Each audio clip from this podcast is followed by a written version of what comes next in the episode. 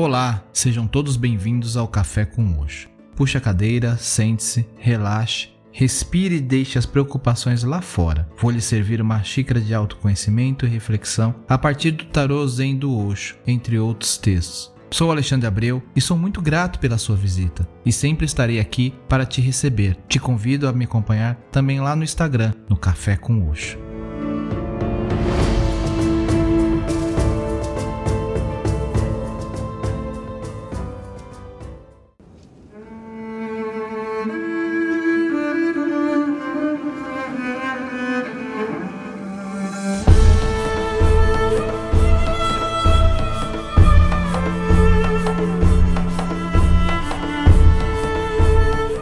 Tudo bem com vocês? E para o episódio de hoje eu trago a carta Rainha de Nuvens do Tarô Zen de Osho, Moralidade. Este é um tema que de certo merece mais que um episódio, ainda mais quando você tem um livro reunindo as palestras do Osho sobre o assunto. O livro foi publicado pela editora Planeta com o título Moral, Imoral e Amoral. Vou deixar a indicação para vocês de onde encontrar para adquiri-lo. Na primeira parte do episódio, vou trazer o simbolismo da carta e posteriormente irei apresentar a mensagem de Osho para o tema.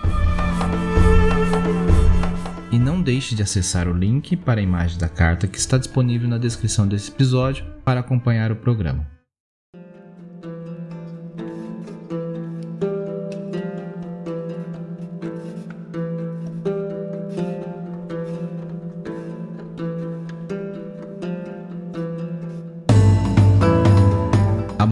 Moralidade tem restringido aos estreitos limites da mente dessa mulher toda a seiva e a energia da vida.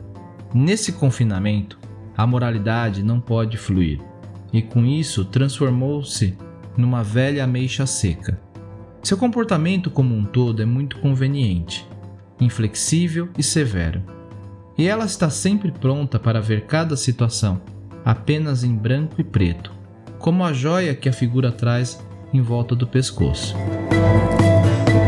A rainha das nuvens vive oculta na mente de todos nós, que fomos criados com rígidos padrões a respeito do que é bom e do que é mal, de pecado e virtude, do que é aceitável e não aceitável, moral e imoral. É importante lembrar que todos esses julgamentos da mente são apenas produtos do nosso condicionamento. E os nossos julgamentos, quer aplicado a nós mesmos ou aos outros, impede-nos de experienciar a beleza e a natureza divina que habita dentro das pessoas.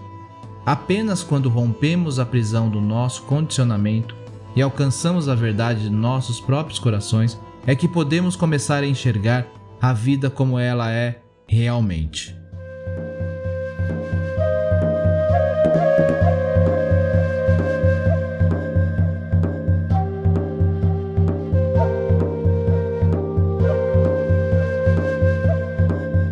Bodhidharma, o monge budista chinês que viveu durante o século V, transcende em muitos moralistas, os puritanos, as assim chamadas boas pessoas, os fazedores do bem.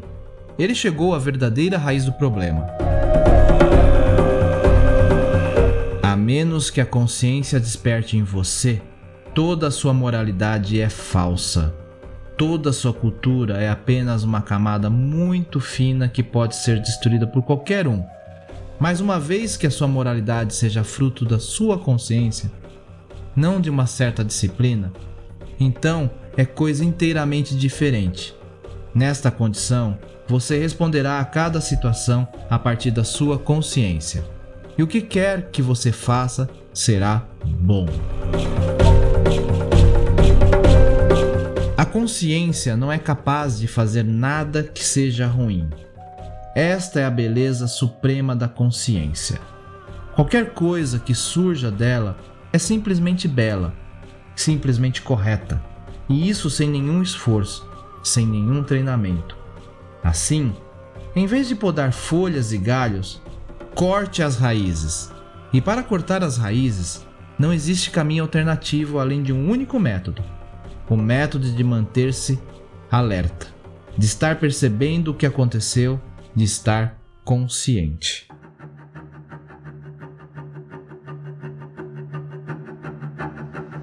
Para finalizar, vou deixar uma frase do livro Moral, Imoral e a Moral de Osho. Da ação à consciência. Suas ações não me dizem respeito, sua consciência sim. Se a sua consciência permite a você fazer alguma coisa, tudo bem, faça. Não fique preocupado com nenhuma escritura sagrada, com nenhum profeta. E se a sua consciência não permite a você fazer algo, então não faça. Mesmo que Deus diga, faça-o, não importa, você não pode fazê-lo. Namastê.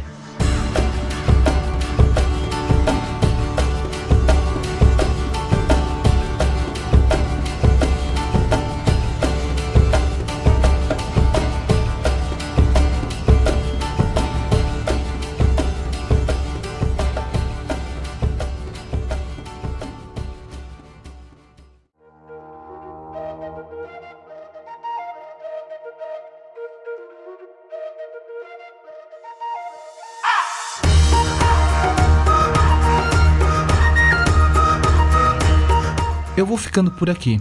E não esqueça de compartilhar o Café com Oxo com quem você gosta e quer bem. Você encontra o podcast no Spotify, Podcast Addict, Apple Podcast ou Google Podcast. Assine para receber as atualizações dos próximos episódios. Me segue lá no Instagram, estou como Café com Oxo. Ou ainda no grupo lá no Telegram, t.me barra Café com Oxo. Te espero por lá. Namastê.